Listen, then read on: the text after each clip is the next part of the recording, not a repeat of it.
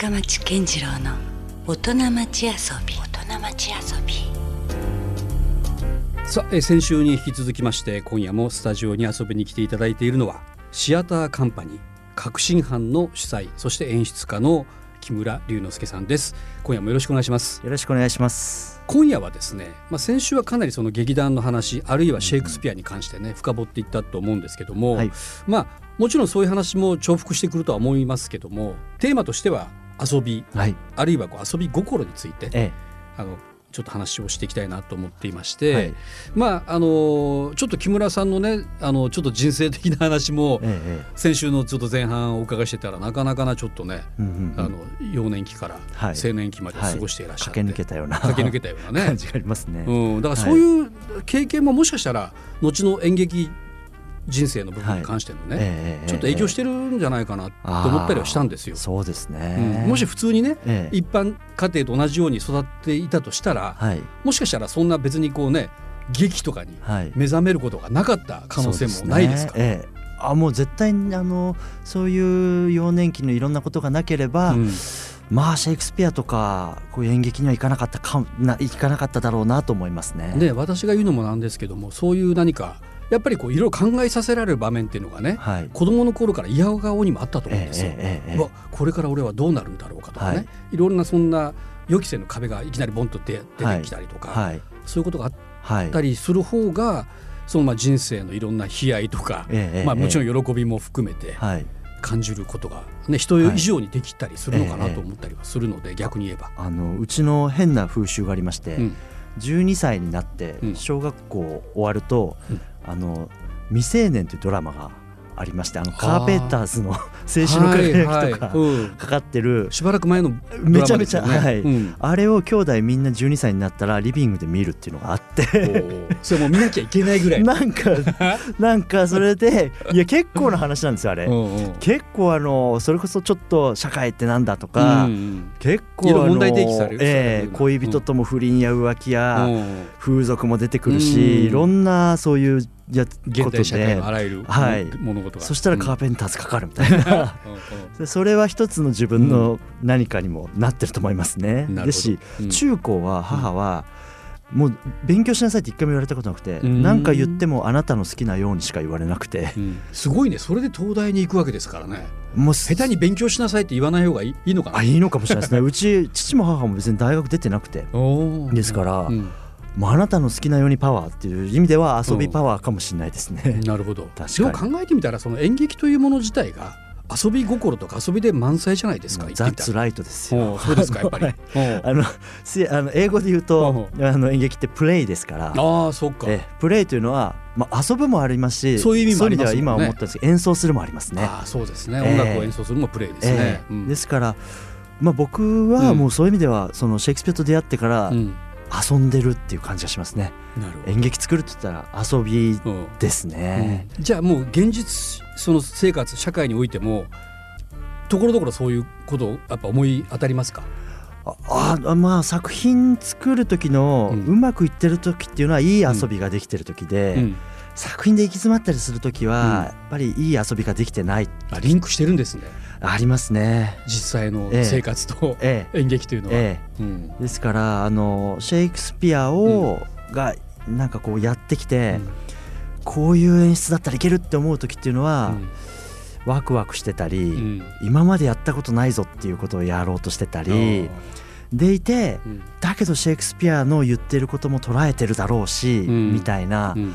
そういう時はワクワクしてて、うん。ちょっと遊んでる演劇してるないい作品になるなっていう時ですね。なるほどね、えまあ、先週の話にその古典というものはもう全然現代にあの置き換えれるしアップデートもできるしええ。すごいいろんなありとあらゆる要素がええ。詰まっているというね、はい。そういう話もあったかと思うんですけれども、ええ。まあじゃあ実際にそれを、まあ、現代に蘇らせるにあたって、はいそこの今の、まあ、今を生きている木村さんなりのこうそういう遊び要素みたいな、ええ。そういう演出にこうどんどん取り込んでいこうというそうですとねいっぱいあるんですか、ずっと革新犯の作品はその古典シェイクスピアのクラシックと、うん。私たちが、まあ、僕が生きているはい。あの東京、うん。都市うんとこうクラッシュさせた時うにん。どうなるかっていうことをまあ掲げてまして、うん。ですから僕の今舞台上はうん。シェイクスピア東京っていう架空の都市だっていう設定で僕は演出していて。あだから今日その T シャツなんですか？そうなんです。今ねラジオだからちょっと これです。あれですけどなんか東京と縦書きの漢字で2文字入ってて横にシェイクスピアって真ん中にね、え走ってますそうなんです、そういうシェイクスピア東京という架空の都市の、うん、まあ、さシェイクス作品だマクベスだとかロミロミオとジュリエットだじゃあイメージ的にはその東京に置き換えたまあ僕舞が台設定。そうですね。たまたま東京にいるんで、うん。まあこの現代日本うん。っていう感じですね。なるほど。ですから今あのこの前って言った方がいいのかな、あの上演したうん「ロミオとジュリエット」は、その時まずはほロミオとジュリエット。うん。14歳と12歳とかそういう若い男女のそんなに若い男女だったんですね。そうですね。ね。その設定男としては。そうなんです、うんうん。その男女の、まあ、ピュアな出会いっうん。ていうのがシェイクスピアの書いたもので、うん。もちろんそれなんですけど、うん。じゃあ現代において置き換えてとか私たちで考えるうとん。おおむね男女って結婚できるんですよ。多分今は。まあそうか、えうん。え、なんかまあ家と家が対立してたとしても、うん多分どっか行っちゃえば、うん。どこまででも行けるんで世界中、うん。まあくっつくだろうと、はい。だけどまあもし男同士だったらええはい。うん。ロミオという青年ジュリエットという青年が、うん。2人が一目会った瞬間に心が通って、うん。恋に落ちたとしたら、うん。その時に壁が生じて、周りの障壁がなんか見えてきました、今、ええその時に2人は失踪するというか、あー駆け抜けていくんじゃないかこう考えた時に僕のロミオ・ジュリエットはジュリエットにひげが生え始めて、なるほどね、ええ。うん。2人まあ高青年であるもう言い方あれですすけどおっさんずラブ的な。おっさんずラブかもしれない。でその2人が駆け抜けていく様が、うんでこれは多分シェイクスピアはノーって言わないと思うんですよね。うん。うん、実際シェイクスピア当時は、うん。あの俳優は男がやってたんです。歌舞伎と一緒なんです。あそうなんですか、実際に、はい。まあジュリエット役も男性役そうなんです、うん。まあ、少年俳優だったんですけどね、うん。あの少年だったんですけど。なるほど。ですからそういうところから行って創作したりっていう、うん。そうすると、まあ、稽古場でうん。よしとうん。俳優集めて、うん。あのロミオお願いしますと、うんジュリエットお願いしますと、うん。さあやってみようか、うん。っていうところは、まあ、遊びといえば遊びですよね。いや面。白そうそれ、ええ。がぜんなんかちょっとなんか今に置き換えられたなっていう感じもするし、ええ。あとは本気で遊ぶことですね、うん。本気で信じて未来に向かって、うん。まあ、光の道って言ってるんですけど、うん。そこを信じて作っていくことで、うん。まああの今回新人抜擢してるので、うん。まだまだシェイクスピアの言葉の良さとかをうん。未熟のな面もありますけど、うん。でもまず一つの挑戦としてうん。あの多分あんまりやられてないことなんで、うんあの一つそういうふうに遊んだりはしてますね。なんかその自分の中で課してることってあるんですか？その古典だからまあもちろんそうやって今にねあの例えばロミオとジュリエットを男性と男性の設定を置き換えるとかいろいろあるとは思うんですけども、うんはい。ここは絶対変えちゃいけないんだはい。とか、、はい、そういう何か自分の中のこう線引きっていうのはあるんですか？あります、うん。これはちょっと矛盾して聞こえるかもしれないんですけど、うん戯戯曲に忠実であるってことです。うん。シェイクスピアの書いたことうん。にできるだけ忠実になること、うん。でですから私たちはあのセリフは変えないんです。あシェイクスピアの言葉はを。いじらない。はい。うん。そこはいじらない。うん。物語もカットはするけれども、うん。大きく構成を変えたりもしない。シェイクスピアが書いた言葉で構成で、うん。それでシェイクスピアが「おいシェイクスピア」とうん「君の言いたいことなんだ」うん。っていうことに肉薄していく。うんそれだけはそこから離れてしまってはこれはもうシェイクスピアでも何でもなくないのでう、んそこに肉薄していくこと、うん。で革新犯は一見するとうん。いろいろ新しい革新的なこと、うん。ちょっとお遊びで心っていうふうには見られがちですけど、うん。僕たちは本気でシェイクスピアと向き合ってるっていう、うん。その結果今の僕たちの体と、うん。演劇というのは今のこの体と今この世に存在するもの以外は使えないので、うんシェイクスピア当時のものを持ってこれればいいんですけど、うん。それはもう無理なのもうで生じゃないとダメですもんね。確かに。ですからこれを使ってシェイクスピアのやりたいことをやるとしたら、うん。なんだろうっていうことをうん。考えていくこと。ですから、うん。ルーそういう意味ではやっぱりすごい本質的なものは手放したくないっていう、うん。そういうあのそこのブレはもうないんですねじゃあえうん。しそこぶれない方がうん。遊べるっていうか、楽しいそうか。だからむしろそういうなんか若干規制みたいなものがあった方がよりこう自由に羽ばたけるっていうのってなんか逆説的なことありますよね。えうん、え、ですから。完全にもう何も OK ですよってなったらむしろ自由じゃなかったりしますもんね。ですからまずよくそのうん。見てよく聞くことですよね。うん。うんそうするとあこれは変えるとまずいぞっていうとかうん。そうすると遊べることの領域が見えてくるので、うん。そこはいっぱい遊べるというか、なるほど。ええ、そういう感覚はありますね。一方でねじゃあ完全にそのオリジナルとか、そういうことやりたいっていう気持ちにはならないんですか、あのただ実はうん。僕、旗揚げ公演で書いた「うん。ハムレット渋谷」っていう作品があって、うん。これはあの来年イギリスではい。出版されることになって、おお本家に戻っていくんですね。そうですね。本当に嬉しいことで、うん。それは実は脚色した作品なんです。あうん。のハムレットうん。と、えー現代東京のあるうテロうん。というか事件をこうミックスして、うん。僕がかなり書いたものなんですが、うん。あのーちょっとリミックスなんですねああれはそうですねリミックスですね、まさに。そういうものもやったりもしてますし、まうん。あ、シェイクスピア以外の作品もや今後ややる予定もありますし、うんうん。で一番はうん。これは僕の一つの野心というか、はい。健全な野心と捉えてもらえると嬉しいんですけど、はい。400年後に、うん。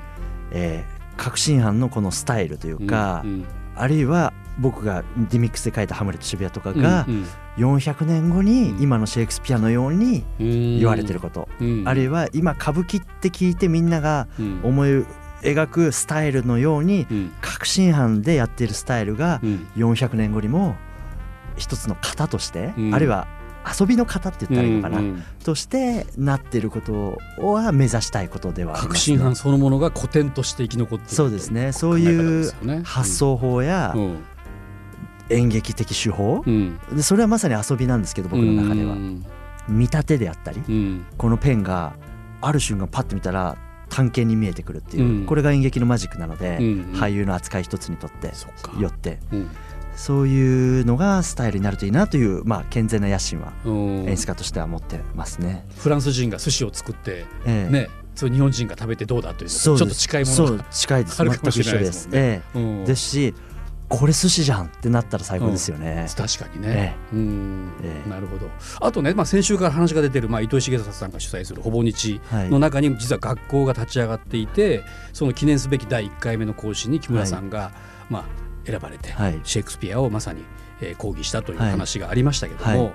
これなんかもまさに言ってみれば今日のテーマにちょっとはい。なってくるんじゃないですか、はい。い、わゆる演劇じゃないですもんね、はい。むしろそのむしろその面白みはどこにあるかということを木村さんが伝える役割としてはい。になったわけですよね。はい。あのほぼ日の学校は僕は革新犯ともう一つ別の遊び場をほぼ日さんに作ってもらったような印象で、ああやっぱそうですか。はい。うん。僕シェイクスピアの授業3回もしたんですよ。ああもう3回も。先発あの河野さんがおっしゃるんですけど、はい。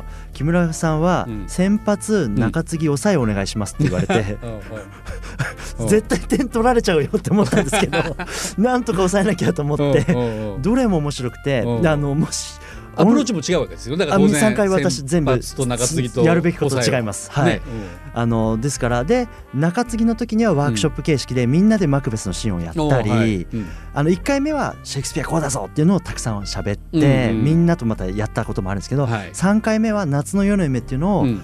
60分間で作り上げるっていう、みんなで、あ一緒に、ええ糸井さんもやったり松岡さんとか作家の古川秀夫さんも、はい、僕大好きなんですけど、はいはい。あの面白い本いっぱい書いて俳優として参加してくださったり、うんそういうのがあってあのオンライン講座であのほぼ日の学校は、うん。その通うっていうことだけじゃなくて、うんオンラインでもあの見れるんです。そうなんですよね、ええ。その模様がちゃんとね、ええ。あの会になれば見れますからね。はい。なんで、うあの本当に今皆さんラジオ聞いてても、うん。ちょっと気になったらほぼ日のサイトからうん。アクセスしてもらえれば、うん。あのみ見られるんです。しかもさ、そんな値段も高くなかったですよ。全然。確か5000ぐらい払ったらはい。見放題。1年間見放題でシェイクスピア歌舞伎あと「万葉集」とか、うんあとうん後々ダーウィンとかいろいろまた古典は古典でもね出てくるんなジャンルありますから。はい。うん。で、まあ、そこでも見れるので、はい。まずそのシェイクスピア面白そうと思ったら、うん。そこシェイクスピアも見れるしだからその記念すべき1回目の公演の振り返りもできますよね。先発中継ぎ抑え全部やってますから。そね。その3回は見れますからね。はい。その間に、ういお医者さんでシェイクスピア好きな人、うん。あとめちゃめちゃ面白かったのが、うん。ビジネスマンで投資家の方で村口さんって方がいて、とんでもない投資家の村口さんが、シェイクスピアの「ベニスの商人」っていう、うん。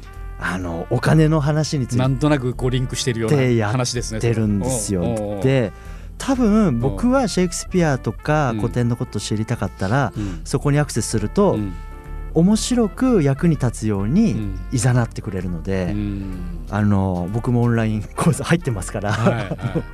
よくよく見ますね、うん。困った時にちょろっと見るだけでも全然違いますね。なんかねあの分かりますよ。だからすごいね。これから今あるいは未来を考えようと思った時に実はものすごく過去にヒントがいっぱいあるんですよね。あー確かに。そこで得るものがえものすごく活用できたりすえるから、えやっぱりあのただ単に古典を学ぶということはねあのただ学識レベルでその何か知識を増やそうということじゃなくて、うん。ちゃんと今活かせるえうん。そこにはねコンテンツというかも盛り込まれてるってことですもんね。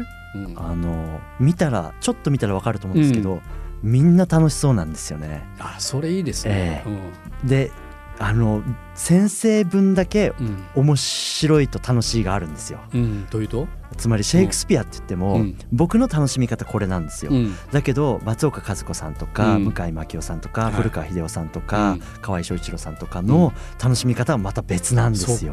同じテーマでもその語る人によってまた全然違うものに見えてきますよね。ええ。うん、ですからあの面白いんですよね。なるほどね。はい。うん、ぜひちょっとでも覗いてもらえたらうんわかると思いまなす。るほどね、ええ。まあ正解があるようでまだないところがまたこのええ。面白い。突きはい詰めていくとね、はい。部分かもしれないですよね。はい。いやだからなんかあの木村さんってね先週も話ありましたけど非常にこう頑張って苦労されて東大に行かれて、で、えーいろんなまあもちろん学びがある中で、あえてそこで遊びのジャンルにね、ええ。行ったところがなんかええ。僕からするとええ。痛快な、ええ。思いをしてまますけどね。あのー僕がでも2年間本当に勉強したんですよ。でなんかねそその入学すると前に。もううん。ででもそれ楽しかったんですよね。ああそうですか。で苦しい思い出というよりは。ええ、それが例えば、うんうん。あのやっぱ学校だとうん。例えば、1221年うん。承久の乱が起きましたって言うじゃない、うん。言うんですよ。うんで、鎌倉幕府に対してうん。後鳥羽上皇が後鳥うん。あの反乱を起こしてうん。鎮圧されました。っはい。て言うんですけど、うん。その2年間は時間があるもんですから、うん。その時にやっぱりストーリーを自分で考えられるたのと、うん。あの要は平安時代のうん。その貴族の代表である後鳥羽上皇、うん。まああのおじゃおじゃる丸って知ってます、はいはい。NHK はい。でやってた。おじゃる丸みたいな、うん。いうやつがいて、うん。そこに武士っていう、はい。今でいう暴力団みたいなやつらが現れて、天下取ったら、うん。それは貴族たち的にはちょっとあの切ないわけですよ。うん。だからちょっと武力持ってないけど、うん。反抗してやろうぜって言って、うん。あの暴力団にボコボコにされたっていうのが僕の上級の乱っていう概念で。それはだから学校では学ばないじゃないですか、ええ。あくまでも事実としてしかええ覚えろよこれをっていう感じで来るけれども、はい。ええ。そこはもう自分なりにこう解釈してずっとやってたんですよねそれなるほど。を。でうん。そこに音楽好きだったもんで、うん。よしそこにじゃああの去っていくうん。後鳥羽上皇にレディオヘッドのクリープかけてみようみたいな、例えばですよ。もう演出が始まってましたね そこで。受験勉強の中でね。ですから、うん。そう思うと、うん。で僕は数学が大好きだったんで、はい。あのそれも含めて、うん。なんかあの学びてる感じというよりやっぱり遊んでたんですよね、うん。だから高校出た瞬間に僕は遊ぶことにうん。熱心になれたというか、でそこからお芝居に行ったのもシェイクスピアに行ったのも、うん。もしかしたらそういうとこまあ、ろが、必然の流れといえばね今の話をお伺いすると分かる気そうですがしますけどね。ね。必然かもしれないですね。ですからほぼ日の学校で学ぶっていうことも含めて、うん。で僕もあの大学の時と家庭教師いっぱいしましたし、うん。今も僕会社やってまして、はい。2B っていう会社でこれ 2B or not to be that is a あ question そっていうハム レットの語源は。でそういう各社の運営とうん。ちょっとした教育というか、うん。がみんなに教えるうん。あのこともやったりして今の話聞いてて思ったけどやっぱりええ。まあ、塾の先生とかやってもかなり人気の先生になっただろうなと思いましたもん。うん。ですからそういう意味では学ぶというか遊ぶことの方が学べるというか、身になるし、楽しいし、うん。なんかもっとそうした方が良くないですか？今思ったけどなんか日本の教育自体がね、そうだと思います。学ぶと遊ぶって結構似てる言葉でもあるんだけどもうそれ全然似て非なるものじゃないですか、えでもむしろ遊ぶ側にシフトした方えがええ。ぐっとなんかいろいろね魅力的な子供たちが生まれどんどんどんるでしょうね。どん生まれる気がするんですけどね。そういう人増えてますしね、今、うんうん。思い切ってそっちだってみんなでわーって日本全体行っちゃえば、うん。イエーイってなるのかもしれないね、だから結局小林秀夫が言いたかったのも多分そういうことじゃないかと思うんですよね。なんかおかしいよと今ね、うん学ぶってことはちょっと違う方向に行ってると、うんもっと本質的なところをね、うんうん。あの学んだらもっと楽しくて、うん豊穣な世界が広がっていくのにというのがね、え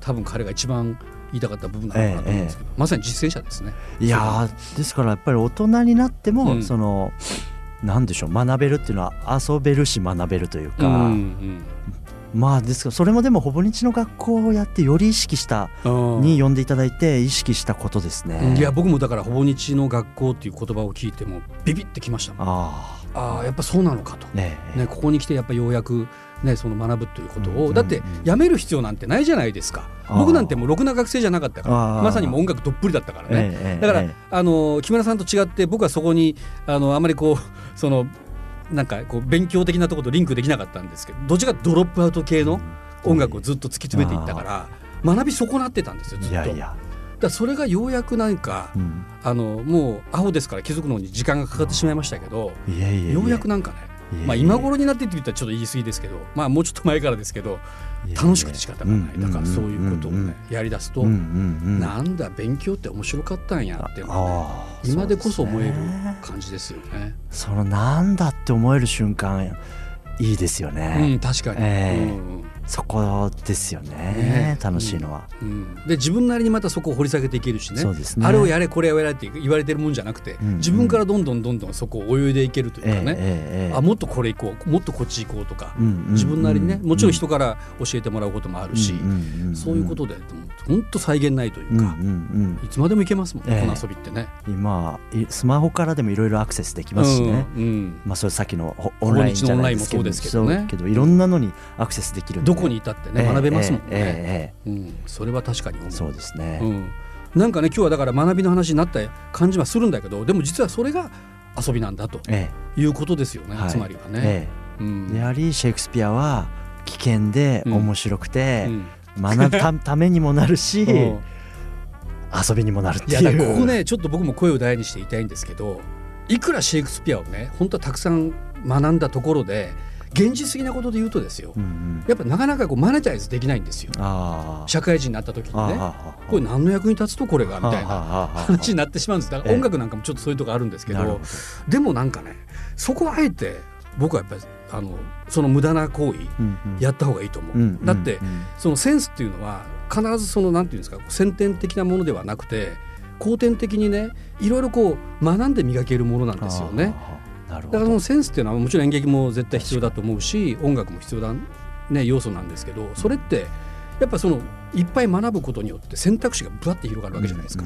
でその選択肢がいっぱいある中から選んだ方がやっぱり絶対いいですよね。少ない選択 A か B しかない中からどっちか選べっていうことじゃなくてね、無限にあるぐらいの中から、うわ今回これどどどこどこどこね結びつけようかってうん。いうことで、え。あった方がものすごく楽しいし。だかええらなんかそういうことを今日、まあ、木村さんと話してて思いますねうん。改めて。えありがとうございます。うん。いやなんかだから改めて僕はそのシェイクスピアに関してはねあまりこう映画になんかなったものだったりとか引用されたものでしかちゃんと見てなかったような気もするんだけどもでも本来的には演劇なわけですからね。そうですね。だからその芝居の上でのシェイクスピアっていうのをね、え改めてそのだから革新犯の演劇を見たいなぜひ思いました。はい。うん。あのシェイクスピアの良さが届くようにうん。毎日毎日頑張ってますので、うん。ぜひ。でやっぱりお客さんあっての演劇ですから、うん。で僕は一つあの今の東京や日本現代社会うん。から福岡も含めてのうん。この都市のこの感覚でうん。アップデートされたシェイクスピアうん。を世界に通ずるシェイクスピアを作りたいと思って今やっていてうん。蜷川さんがやった蜷川マクベスですとうん。か鈴木忠さんとかすごい演出家いらっしゃるんですけどうん。やっぱりその日本の伝統的なものに立脚した身体感覚とうん。文化的美意識でうん。シェイクスピアをアップデートして世界に行った人たちなんですが、うん。もう一個それもあるし今の私たちの生活うん。にあるその感性の中からシェイクスピアを世界に通ずるすごいものを作りたいんですようんうね。ん。だからそこがまた蜷川さんとは全然違うアプローチというかね。ええ、同じシェイクスピアを題材にすると言ってもね。